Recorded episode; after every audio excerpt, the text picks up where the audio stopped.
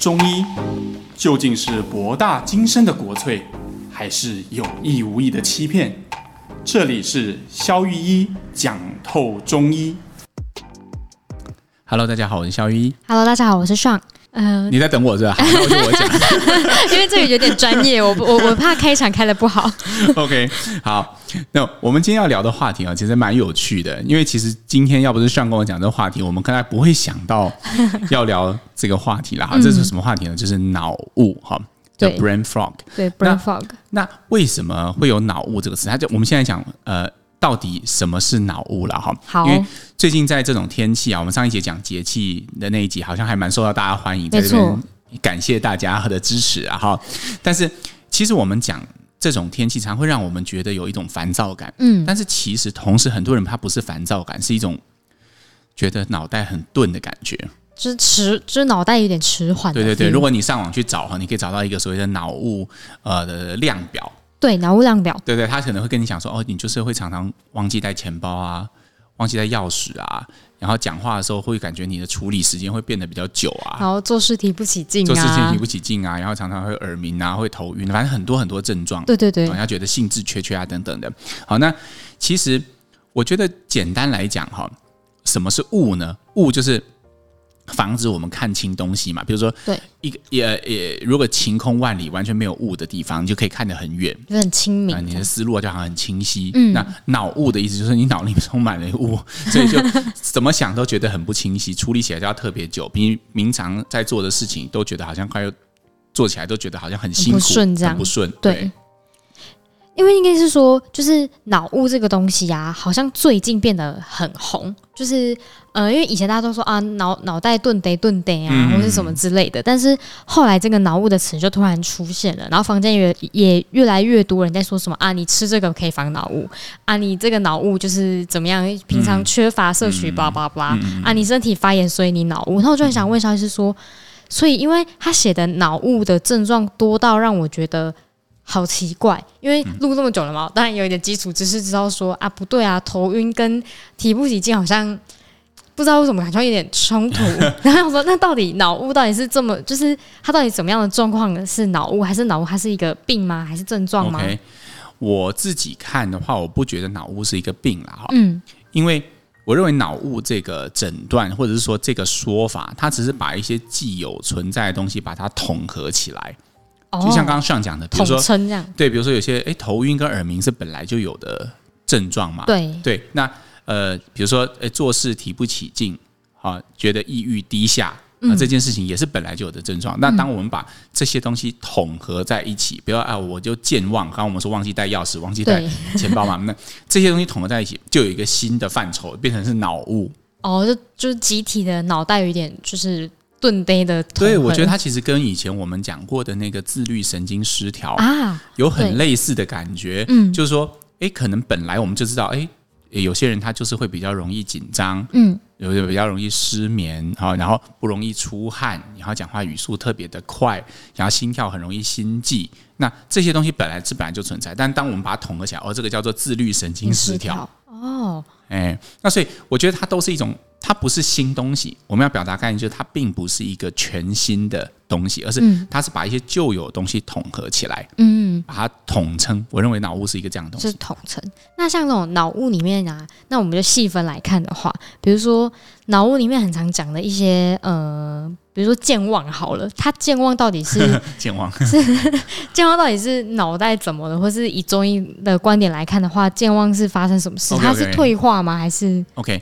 我在我们讲中医之前哦，我们就我们刚刚讲了嘛，我们就是把脑雾这个，它其实脑雾像是一个书柜哈，叫脑雾书柜，嗯，它就是把一些症状本来分散的一些书，把它用脑雾这个词把它统整到一个书柜里来，嗯，所以今天如果我们要从中医的观点来看脑雾这件事，我们就要再把这些书再重新调倒出来，对，然后再用中医的书柜再重新整理，好。啊，那所以脑雾这个书柜就可以一分为三，它就可以变成有三个。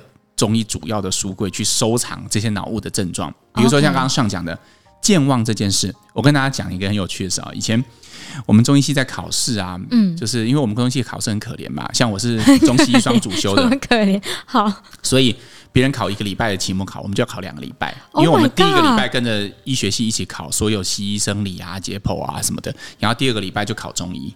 所以有时候考到中医科目的时候，已经大家已经脑雾了，对，就已经很雾了，这样，因为你好几天没有睡觉。哦天哪！对，那这个时候我们就会去吃一个处方。哎，这边没有推荐，意思只是一个故事哈，大家千万不要自己去买，没有用的。我先讲，就大家都会吃天王补心丹。哦，名字很厉害。哎，对，为什么？因为心血虚，天王补心丹是一个治疗心血虚的处方。嗯，那心血虚的症状就是你刚刚讲的善忘，就是容易忘记东西。所以我们。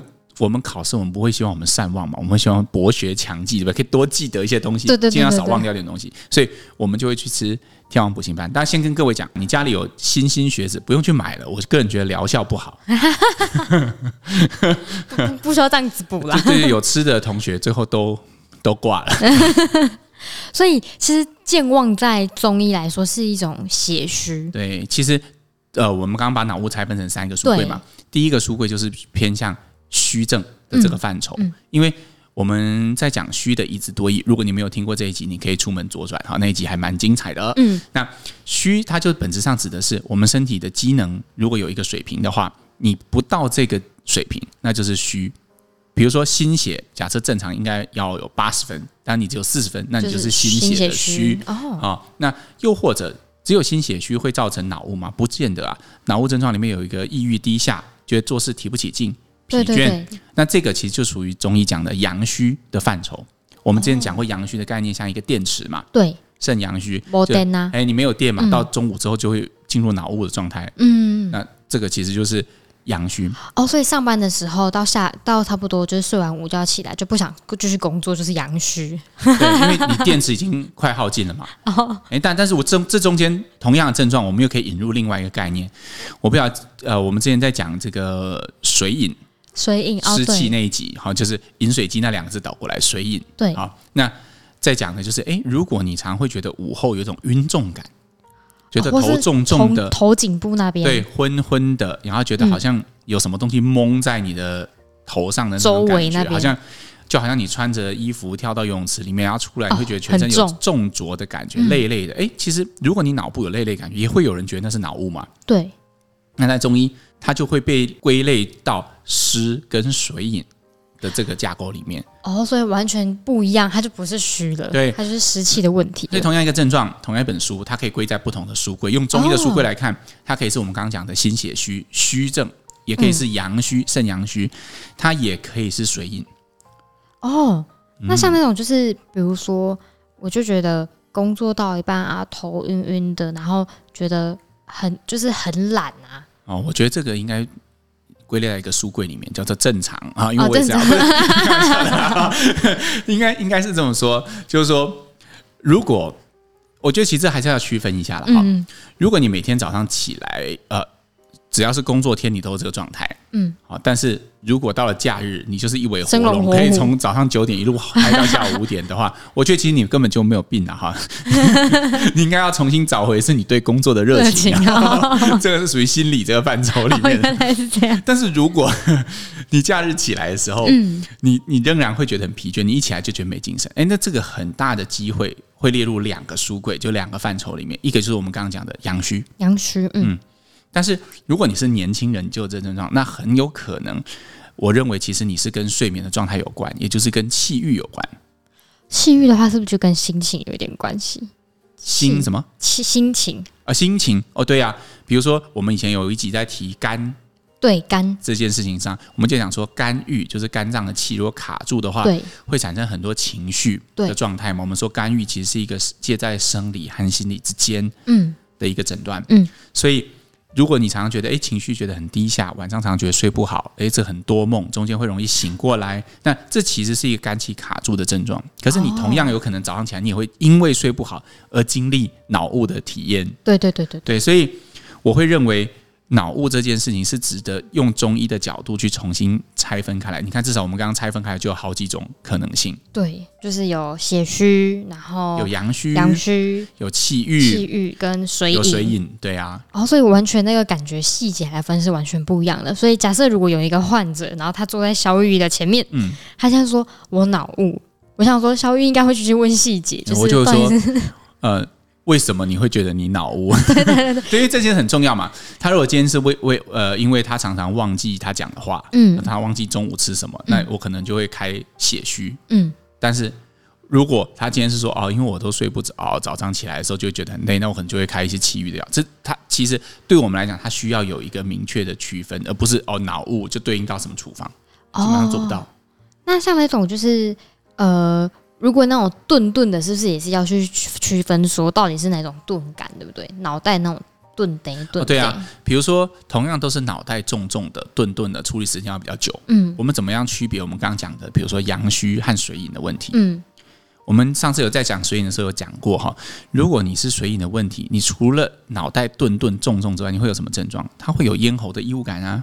他会有胸闷呐、啊，他的排便会不成形啊，然后他常常会身上会发一些湿疹啊，嗯，那如果这些都有，我就觉得他比较倾向于水饮的脑雾。但是如果他只是脑袋钝钝的，你就问他啊，你是不是一天都可以睡十个小时、十一个小时？如果没人叫你起床，是可以睡两天呐？哇，那如果他是这种的，然后他说哦，对，他一躺下去就睡着，他最容易最最开心的时间就是睡觉。好，那这种人就是比较偏向阳虚的哦，所以就是还是要。一样是钝感，它的区分点就在于它其他周围的症状不一样。因为我们还是要回到中医怎么样看待一个人这件事情上，我们不会单从一个症状或者是一种疾病就切进去，你一定是什么症，而是你全身上下表现出来，我们会认为你身体有一种能量的状态。嗯，这个状态就是水气到处跑，所以它不会只在一个地方出现脑雾这个症状。嗯，它会在其他地方出现所谓的水饮症。嗯，所以我可能会问患者他的。喝水的状况啊，排尿状，去了解他的水是怎么出来的，他会不会出汗啊，等等的。嗯，那阳虚他不会只表现出脑袋顿顿，他一定还会表现出全身的疲倦感。哦，全身的疲倦感。对，然后比如说他会有一种啊，呃，尤其到了冬天越冷的时候就越来越呃、就是、没精神，对对对，然后手脚会很冰冷，对对，然后会觉得很喜欢喝热水。嗯，那这些都是他阳虚这个能量状态以下它会出现的各种表征，脑雾其实只是其中一项。哦，那那我想问一下，就是说，比如说这些东西都排除了，但是我还是就是不想上班，很累的话，那有什么心法可以教一下？我就说嘛，这种就是你要找回你对生命的热情啊！没有，我们 应该是这样讲的哈。工作型的脑雾，我我这边分享一个，我没有说你哈，你比大家听众不要对号入座哈，我不是说 Sean，也也不是说各位，但是我自己临床上的观察是这样。通常会有脑雾，以脑雾来主诉的患者，嗯，我临床上观察就是，通常你有可能会有一个议题啊，就是你通常太闲了。为什么？好，我讲给各位听。好好笑。其实你如果试过，因为我们人都会觉得最轻松的一种状态。对，就是你什么事都可以不用做，然后不用烦恼生活，你不用出门工作，然后钱就会自己从天空掉下来，不管是各种各种程度的被动收入，对，你是包租公、包租婆、投资股票、股神，好快乐，存股之类的，反正就是定期会有人给你钱，那你什么都不用做，这样你会觉得很快乐嘛，对吧？但其实如果你在人生的某一个阶段，你真的有过过这样生活的人，你可能会非常同意我以下讲的话。人生呢，就像不断的。在自由落体，所以其实如果人什么都不做的时候，嗯、你会感觉到你明显你的你的能量跟你的状态会不断的下降，沉下去。我不知道各位有没有听说过，有些人他在退休之后，他突然觉得身体变得很差，哦、然后隔个半年之后他受不了，他又去找一份其他工作或去当志工。嗯，为什么？那你看那些已经有钱到爆炸、已经退休把公司卖掉的那些华尔街巨富，为什么他们都要出来做公益？要很累，还要去非洲？然后组织一些基金会，每天把自己弄得忙得要死。你觉得他们是沽名钓誉？那我觉得你就错了。其实对那些人来说，钱不再是问题的时候，他们其实真正在做的是防止他们不断的这种下坠的这种恐慌感。人如果没有一个外在的目标的时候，其实你就会不断的下坠。嗯，而外在的那些焦点，不管它是慈善还是你的工作，好，还是你的你人生追求的那些目的，它就像一个抓手一样，它可以稳住你的身体，就好像突然抓到一根绳索，你就不会再往下掉。哦，所以人适时的去找一些事情做，等于是给自己生命当中一些着力点，一些浮木了。它而且它真的是着力点，嗯，因为你一旦抓到这根绳索，你就可以沿着它往上攀啊，人生就会出现一些成就感哦，因为你有出力，然后你有付出，对，你有付出代价，然后你进一步取得一些价值，就好像你可以回想，呃，我不知道各位听众现在几岁了，据我们后台的数据来看，年龄层分布极广，但所以会有不同的阶段，没错，你想想看，你第一次升职的时候感觉是什么？你第一次加薪的时候感觉是什么？当你第一次考一百分的时候，你的感觉是什么？我们人不就是需要这些东西不断的激励着我们？哦，原来我们的付出是有代价的，我们的代价会让我们收获到什么？嗯，那我们所创造的这些价值，它是可以标示着我们人生的里程碑。没错。当如果有一天你完全脱离这样的系统，你什么都不用做，但其实你所遇到就是会不断的下坠。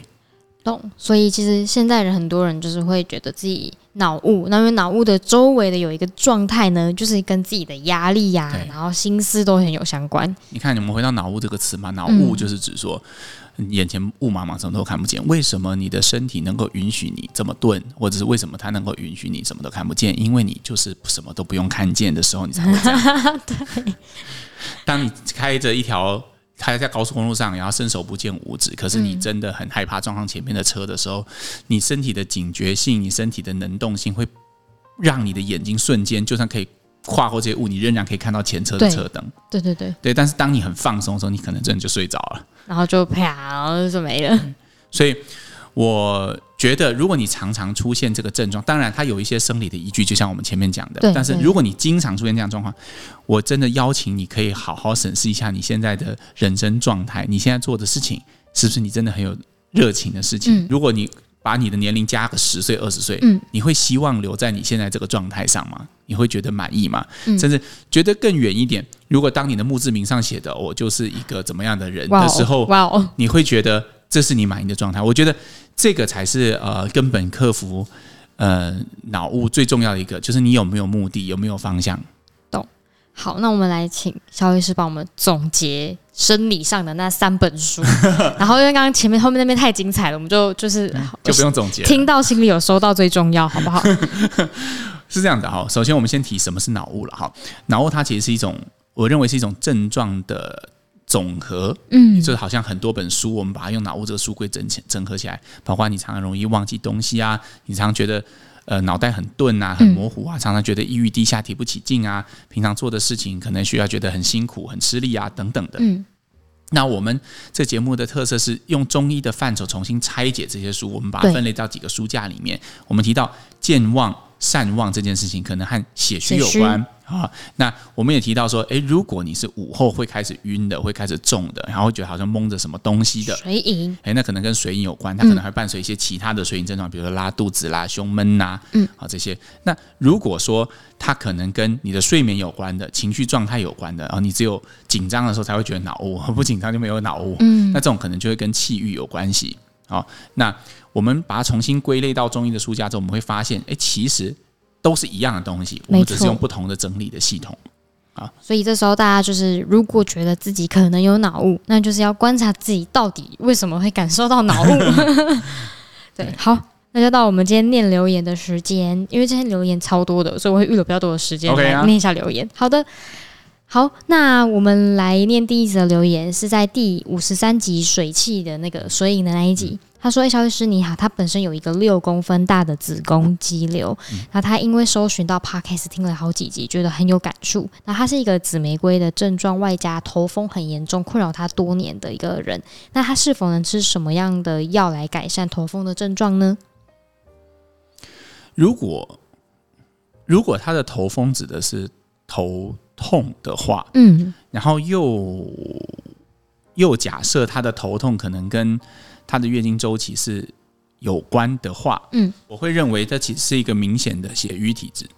哦，子宫肌瘤它其实基本上是一种瘀嘛，我们讲过，它就像河河床，它呃淤淤呃怎么讲？河道不平整的地方，或者是它流速改变的地方会沉积下来。对对，对。那他说他自己是紫玫瑰，显然他也自己有观察到他的，比如说舌舌下的络脉啦、血管特别怒张啊这些状态，嗯、再加上很长期的头痛，这基本上也可以列为一个血瘀的症状。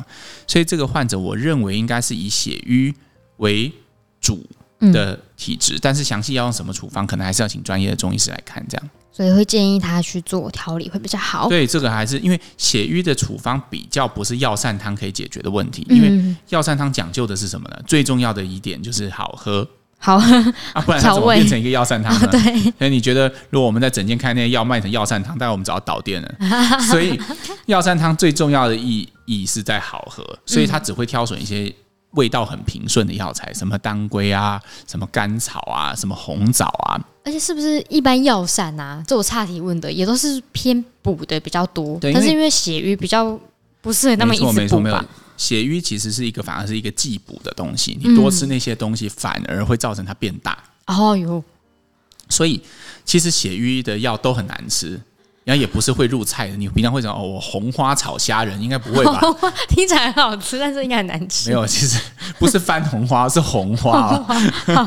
所以其实或者是什么呃桃仁，没有人家这样弄的，啊，就是那些东西都是一些不好吃的东西，嗯，然后都是一些味道很重的东西，嗯，所以呃鼓励这位听众可以去找一个合格中医师做调理会比较好。好的，那我们下一则留言也是在水影的那节留的，他说呢，他想问小医师说，嗯、呃，他。摘除子宫后，哦，他没有讲他，就是摘除子宫后对人体有什么影响呢？因为他有一个五十岁的同事，然后每每月月经来都会量非常的大，然后血很稀，人会很累，很很，然后但是不会痛哦。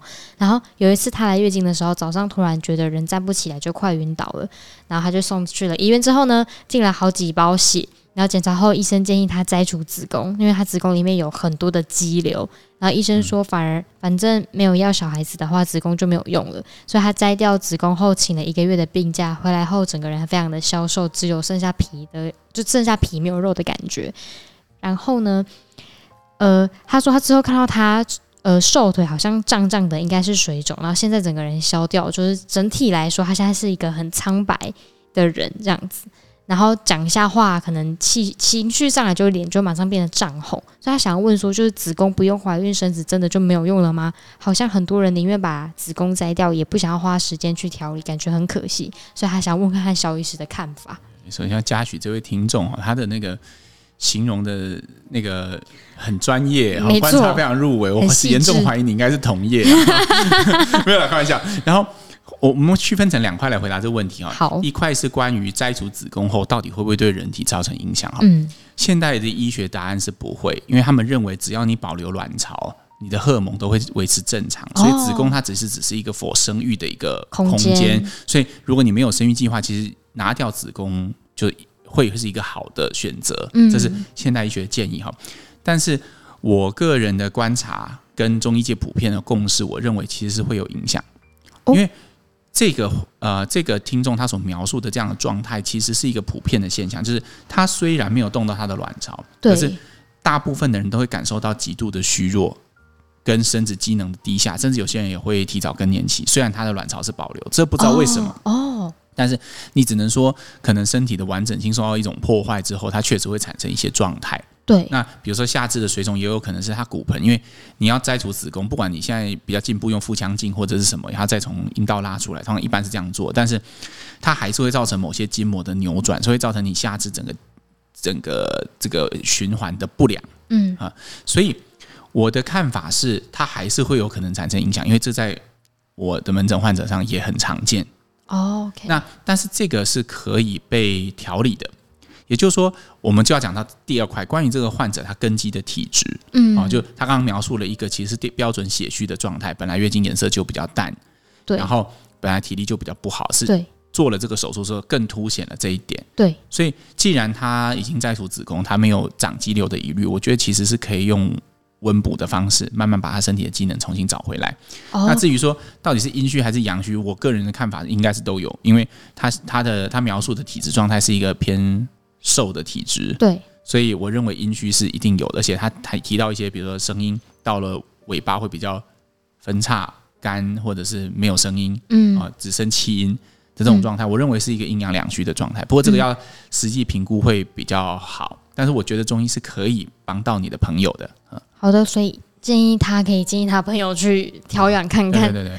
好的，然后再来下一则留言是呢，他说想要问肖玉医说，市面上很多中医针灸丰胸的宣传是真的有效吗？这个真的是很难回答，这不好说了哈。就是呃，我自己是没有这方面经验，所以真的不好回答这样的问题。嗯、但是我知道有一些同道是有在做这一类型的服务，呀，好像效果也蛮不错的。哦，那就是、对，所以但是我自己是做不到，所以我没有办法回答你说到底是怎么做到，或它是什么机转，这我就不知道了。好，反正如果想试的朋友就是对，因为但是有些医生真的有些案例确实看起来就是还蛮显著的，就很显著嘛，对啊，那那那就是那就是有啊，那只是说 我不知道他怎么做的，他有没有跟我说？好，那再来一个是呃一个听众留言，他私讯的哈，他是说他有看那个医生的那个。跟黄医师一起录的那个泡芙人的影片，然后因为他是说他的基带比较高，然后他的医师他的减重门诊的医师跟他说他基到基带太高了，然后要他就是降一些基带这样子。但是他的疑问是说，因为一般来说基带高不是比较好嘛，不是瘦的比较快嘛，所以他想要问看看肖医师的看法。这样，我觉得其实你可以回去问问看你的那个给你所谓基带太高的那个诶。意见是什么？因为一般来讲，确实减重我们会认为，只要你不是异常的高，比如说你甲状腺机能亢进，或者是有什么次发性的因素造成你的基础代谢率高的异常，我们并我们确实会认认为基带越高越好减重。哦，而且我们所有的增肌减脂的目标也是以拉伸基础代谢率为一个目标的，所以我觉得你可以询问你的医生，他应该是有在特殊的语境下会有什么特殊的限定条件才会跟你这么说的。好的，那最后一则留言呢？呃呃，是针对那个乌梅汁那些的疑问。嗯嗯、他是说，他例假日期间都会从头到脚全身冒冷汗，然后无论春夏一吹到风就会觉得很很冷，这样。嗯、然后腰酸腹胀到挺不直身，口干舌燥。所以他想要问说，这个状态下他的经期是可以喝热的乌梅汁或紫苏茶吗？哦，可以，因为乌梅汁和呃，我们刚上次提的紫苏和乌梅啊，它纯粹只有疏肝的效果，嗯、它并而且它是呃春天让肝气可以顺利上升，它并没有任何明显偏温或者是偏燥或者是偏凉的，所以就算你在生理期，其实这都是很安全的。好，所以这位听众是可以喝，就是继续喝的，可以的，绝对没有问题。嗯、好的，那我们这周的留言就念到这边。好，我们下次再见喽，拜拜。好，拜拜。